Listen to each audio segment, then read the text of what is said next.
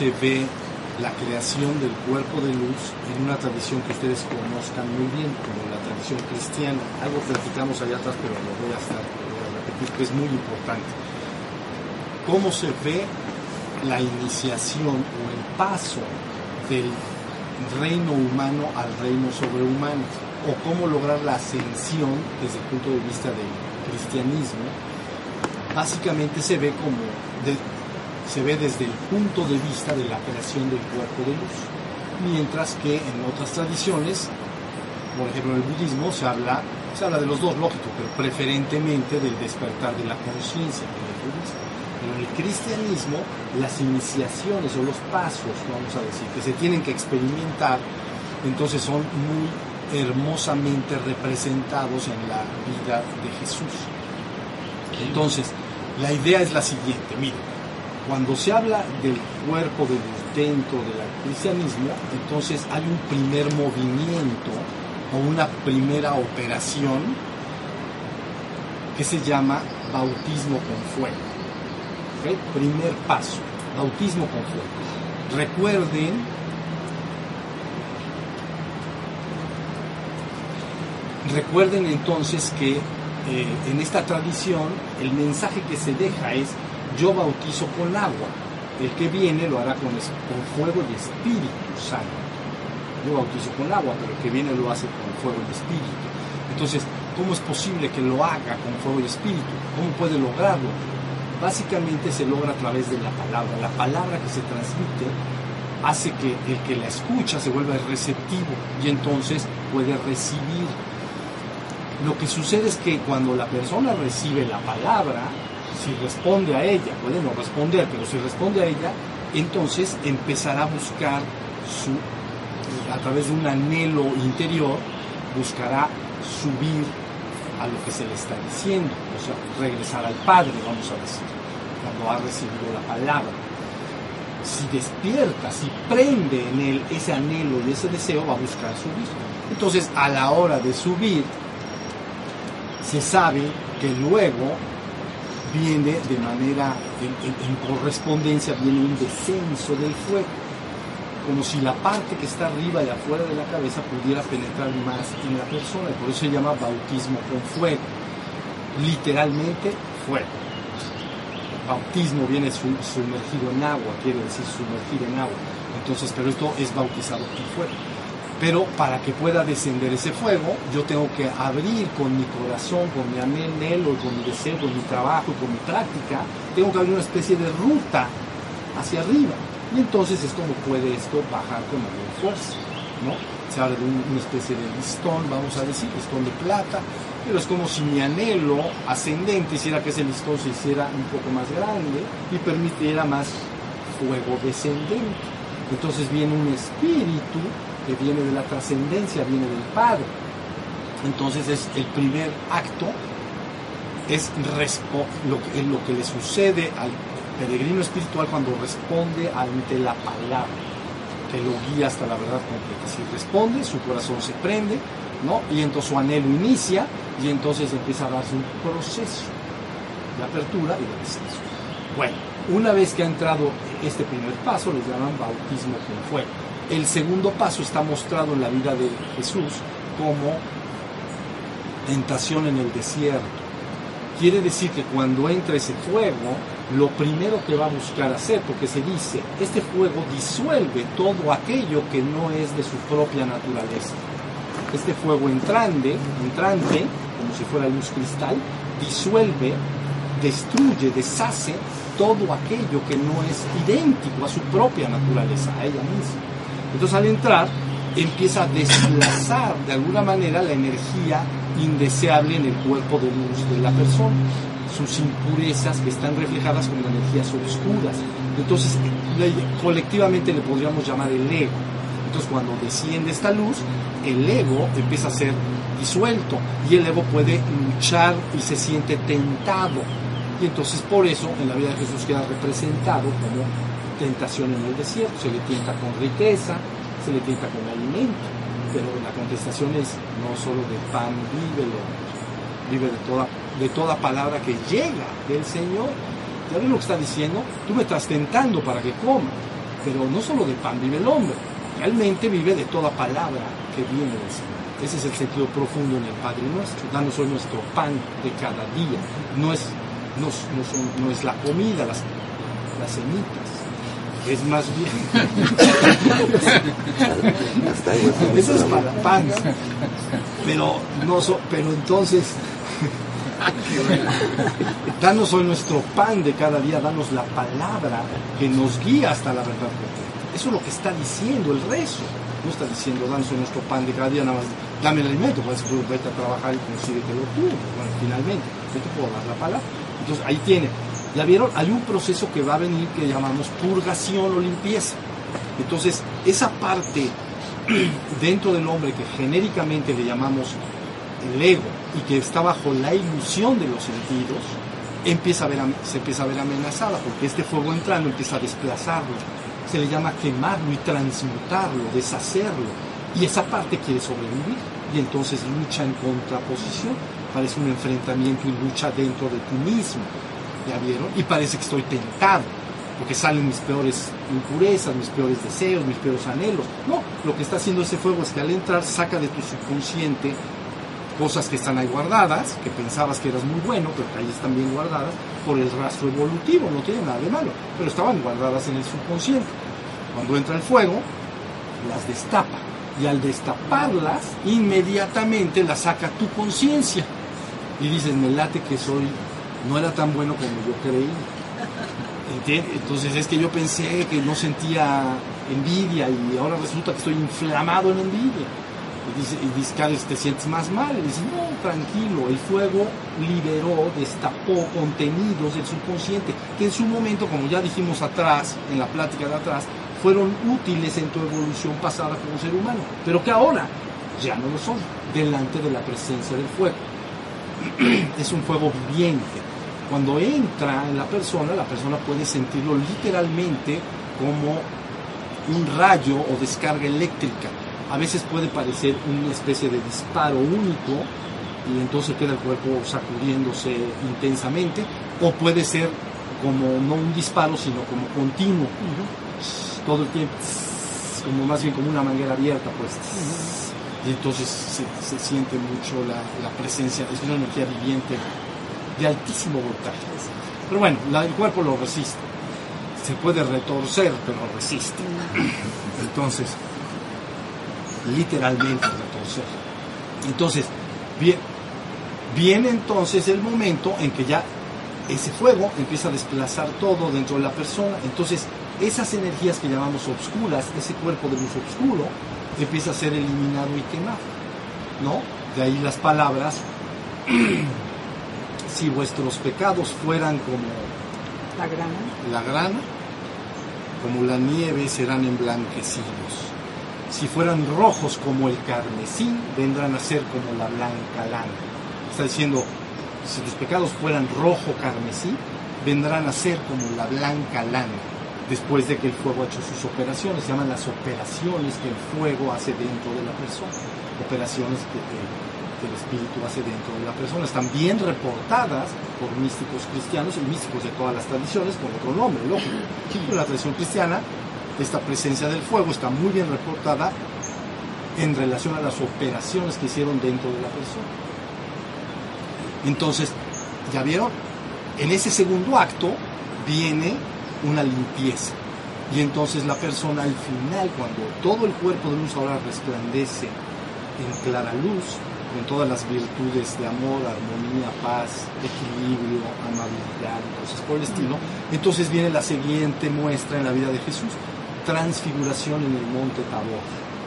Entonces, la palabra, el mensaje es que Jesús lleva a dos de sus discípulos, a tres, ¿sí? A tres. Está reflejando los tres cuerpos inferiores. Entonces lleva a los tres discípulos a un monte alto y, entonces ahí se transfigura y sus vestidos brillan como la luz y su cabeza y su cara y su cabello se ponen como el sol radiante. Entonces es un acto de transfiguración, es síntoma de que el, proceso de purgación de estas impurezas ha culminado.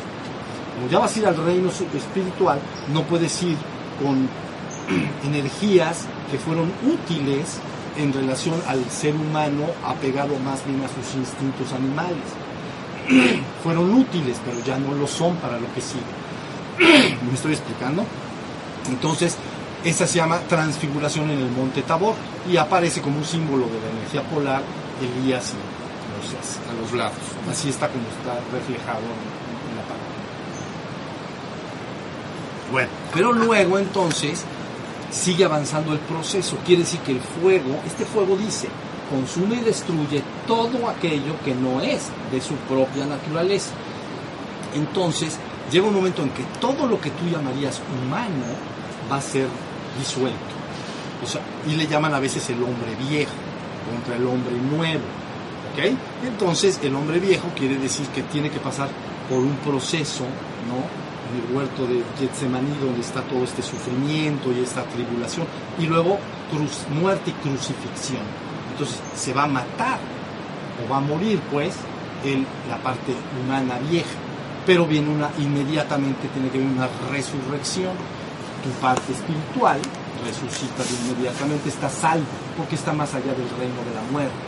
Entonces el símbolo verdadero de muerte, crucifixión y resurrección, ese acto no es más que un indicativo de que todo rastro de humanidad guiada en la ilusión del mundo y la confusión del mundo va a ser disuelto. Y entonces ahora ya resucita el hombre nuevo o el espíritu ya mayormente glorificado. Entonces se llama resurrección de Cristo. Pero ya resucita Cristo. Muere Jesús. Resucita Cristo. Y durante también, pues. Pero me refiero para que se entienda las iniciaciones como están explicadas. Y luego entonces finalmente, una vez que se pasa por ese proceso, termina de dar su mensaje y enseñanza al mundo, ¿no? En, el Evangelio que ustedes conocen. Y entonces después de hacerlo, ¿qué es lo que sucede? Viene un acto que llamamos ascensión en la luz, ¿no? Entonces va, como en el Monte Tabor, pero en este caso va a, a Betania, ¿no? La colina de Betania, y entonces desciende una luz que lo toma, lo transfigura finalmente hasta los huesos y lo eleva y lo regresa a abajo. Entonces, fin de la historia. Entonces se llama transfiguración, transfiguración y ascensión. Pero esa ascensión es una transmutación incluso del cuerpo físico en. ¿sí? En la tradición judía se hablaría un poco más la- del descenso de los tronos, ¿no? entidades espirituales, los tronos, que levantarían a la persona, como en el caso de Elías. Estas ascensiones corporales en el Antiguo Testamento están dados básicamente en dos personajes, Enoch ¿no? y Elías. En Enoch nada más está referido porque dice, eh, no murió porque Dios lo llevó, Dios se lo llevó. Él no murió, no se encontró su cuerpo por ningún lado porque no murió, Dios se lo llevó. Esa es la única referencia de Enoch, séptimo patriarca antediluviano. ¿ok? Pero luego entonces Elías sí da con pelos y señas todo el proceso. No voy a hablar hoy de él porque es largo. Ah, pero lo escribí en algún libro, o sea que ustedes lo pueden buscar en internet, en un libro que se llama Ascensión Corporal. Entonces expliqué con, con bastante detalle el- todo lo que va haciendo Elías con Eliseo antes de que suceda su propia ascensión y por qué hace lo que hace, qué símbolos quieren decir cada cosa. ¿Ya vieron? Entonces ahí está. Es lo máximo que un ser humano podría lograr en la Tierra, que hasta sus huesos mismos, digo huesos como la parte más material sólida y mineral, pues, sea levantada y transfigurada hacia el reino de la luz. ¿Listo? La lo más común es que no se dé ese levantamiento del cuerpo, pero si se lleva a cabo el proceso, la persona tan pronto muere, inmediatamente se ascendió. Pero lo que se llama la palabra ascensión, pero no tienes que ascender a un lado, es la conciencia la que se restaura. Entonces ahora ya empiezas a ver con, se llama los ojos de Cristo. Pero acuérdense, Christos viene del, de- Misaya, del hebreo, ¿no? La palabra hebrea para ungido. Ungido quiere decir, realmente quiere decir pegar. Ungir es pegar, pero ritualísticamente es frotar con aceite. Entonces, un ungido desciende, en, vez de que te froten con las iniciaciones en el pasado, se iniciaba a una persona y como un final se le frotaba el aceite del cuerpo, como un símbolo de que ya estaba ungido por el Espíritu. En este caso sería un ungimiento real, que el descenso del fuego ha entrado y me ha ungido. Entonces, en el momento que me ha ungido, ha restaurado en mí al Cristo interno, al Mesaya, porque Mesaya quiere decir ungido. Entonces, y Cristo es Christos del griego, que quiere decir ungido, ungido por el Espíritu que ha descendido. ¿Ya vieron? Y que viene, está conectado con, la, con el penthouse que lo hemos llamado, con, este, con el reino divino. Entonces, por eso se dice descenso del Espíritu Santo, del Santo Espíritu, porque es el soplo que ha bajado desde el penthouse, libre de confusión del mundo, libre de la ignorancia del mundo, de la ignorancia que el ser humano experimenta en el mundo. El hombre con sus ojos ve que existe la muerte. ¿No la ve? Sí la ve. Pero para la trascendencia eso no es más que una estupenda ilusión. No hay muerte. ¿Sí se? No hay muerte, no puedes morir. Entonces por eso baja ese fuego que se llama un Santo Espíritu que entra y lleva a cabo el proceso del que he hablado en este momento hasta que se restaura en ti la conciencia de lo que llamarías el Cristo, o sea, el Cristo interno, el, Hijo. Y se dice Hijo del Padre porque es de la misma naturaleza, equivalente a lo que decíamos en la plática anterior, de el océano de luz cristal sería el Padre y la chispa sería el Hijo, pero que esa chispa en el ser humano está eclipsada por los instintos, por las sensaciones corporales, por la mente, por las emociones. Está eclipsado, no lo puedo ver como un sol en un día lleno de nubes oscuras. El sol está ahí, no le ha pasado nada, pero yo no lo puedo ver. Eso sería lo mismo en el caso del ser humano. Dentro del ser humano está ese Cristo o esa chispa divina, pero está eclipsado de momento por la información que llega desde el reino mental y desde el reino físico. ¿Ya se, ya se entiende? Entonces ahí este cuerpo sería levantado, sería máxima, el máximo logro que se puede obtener en la tierra. Todas las tradiciones espirituales del mundo tienen registrados los eventos de ascensión corporal en sus principales personajes.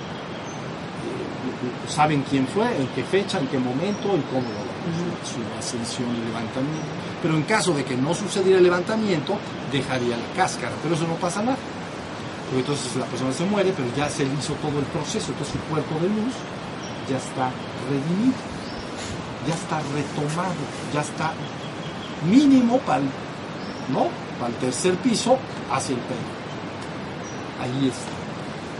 Entonces, en la tradición cristiana, básicamente, la gente entiende en términos genéricos es una enseñanza básicamente del amor, como si fuera el núcleo y centro de la enseñanza, pero el núcleo y centro es el que estoy diciendo ahorita, la transfiguración de la energía hacia el reino de la luz, y por el otro lado todos los místicos posteriores, y Cristo también, separando continuamente la trascendencia de la existencia, como ya lo platiqué en algunos han pasado. ¿no? Cristo, todo su mensaje en todo el Evangelio, siempre está insistiendo mi reino no es de este mundo, porque es la existencia, mi reino es el reino del Padre. Nada más para ubicar la dirección correcta del ser humano, para que el ser humano se dirija en ese sentido. Ya dije que una vez entrado ahí, eres uno y único con todo. Pero eso ya es un, nivel doctoral, posterior. Ahorita eso no. Lo que procede ahorita es que la persona se despierte y se encamine en, en esa dirección. Se sabe perfectamente lo que se tiene que lograr no, no se tienen dudas sobre esto. A veces se le llama algo así como la enseñanza científico-espiritual de los procesos que tienen que llevarse a cabo. Y son energéticos muy reales, no, no son imaginarios. No es que tú digas, es que, cielo, es que la energía va a estar adentro, se va a estar moviendo y eso, y crees que te lo tienes imaginar, o que es una cosa imaginaria. No tiene nada de imaginario. La energía hace su trabajo. Ya estamos. Entonces, está buenísimo, porque resulta que todas las prácticas que se hacen de energía están buscando este proceso que acabo de hablar eh, en relación a Jesús, en, otras tradiciones y en otras prácticas, pero es básicamente lo mismo. Se trata de meter más energía, prender más energía interna, limpiar el cuerpo de luz y finalmente abrir destapar todos los canales energéticos, chakras, etc. Y luego finalmente conectar con una corona de gloria. Por eso Pedro dice en uno de los escritos, al ganador y triunfador se le dará una corona de gloria. Entonces cuando se dice gloria, se dice la trascendencia, que es el Padre. ¿no? Gloria a Dios en las alturas. Entonces, el Padre. Lo que pasa es que la palabra Padre puede logra que las personas se sientan de inmediatamente separados, en que nosotros estamos separados de ese Padre, pero en honor a la verdad no lo estás. En el momento que entras ahí, te fundes con ello y sabes que eres uno con eso. ahí tendrías que decir, ah, el Hijo es uno con el Padre. Cristo es uno con el Padre. El problema es que desde un punto de vista religioso formal, religión formal, religiosa, asociada a Cristo, ha sostenido la idea y propagado el mensaje de que Cristo es una persona diferente y separada de todos los que estamos acá. ¿Se entendió? O sea, que el Padre es una persona, que el Espíritu es una persona y que el, Hijo es una persona. Por lo tanto, si soy una persona, entonces no soy yo. ¿No? Pero las palabras de Cristo no dicen eso. Él dice que cuando llegues a esto que yo estoy hablando, dice, aquel día comprenderás que yo estoy en mi Padre, ustedes en mí y yo en vosotros. Él no tenía ninguna confusión, pero de lo que él dijo, luego viene lo que quedó escrito. Se empezaron a escribir los documentos después del año 70, 90, ya seguramente ni vivían ninguno de los discípulos cuando se escribieron los evangelios. Los más recientes años 70 después de Cristo, 90, etc. Entonces, de lo que se dijo a lo que se transmitió a lo que se escribió, empieza a haber grandes distancias. ¿Sí se entiende? Pero le está diciendo, ahí pueden detectar el mensaje, yo estoy en mi Padre, ustedes en mí y yo en vosotros. Entonces, si yo estoy en mi Padre y ustedes en mí, y yo estoy en vosotros, entonces ustedes están en mi Padre. Entonces, es una unicidad perfecta, es un, lo que se llama en el hinduismo un monismo perfecto, advaita, no dual. A es no, Vaita dual, no es dual. Es, es una información que está restaurando en la conciencia que solo existe el uno y único, que no hay división entre el creador y las criaturas, entre el creador y lo creado.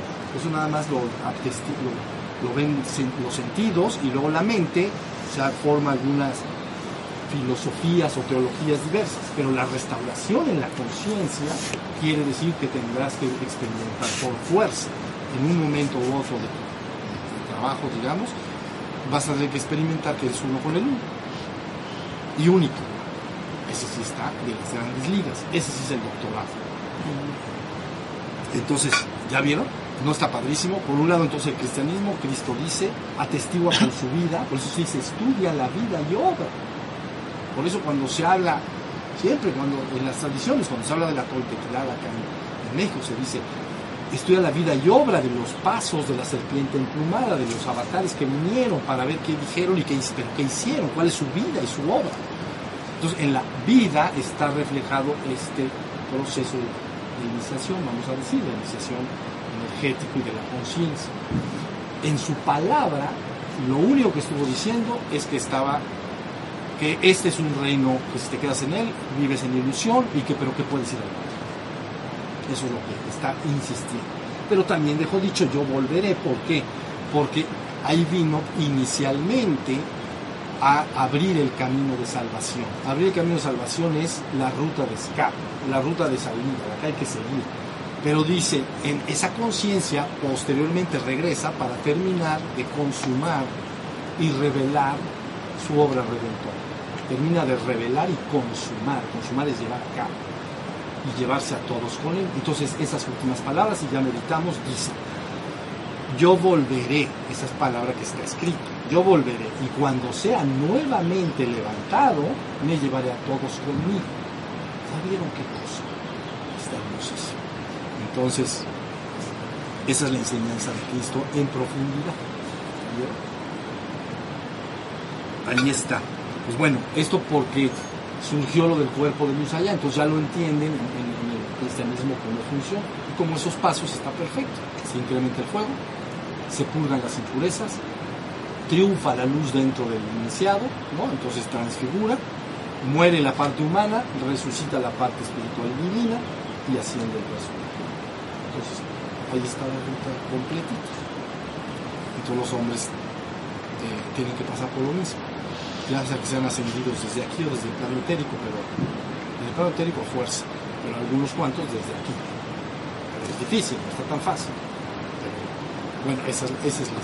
¿Dudas sobre esto? ¿Está claro? ¿Ibas a, ya no? Sí, yo creo que está completo.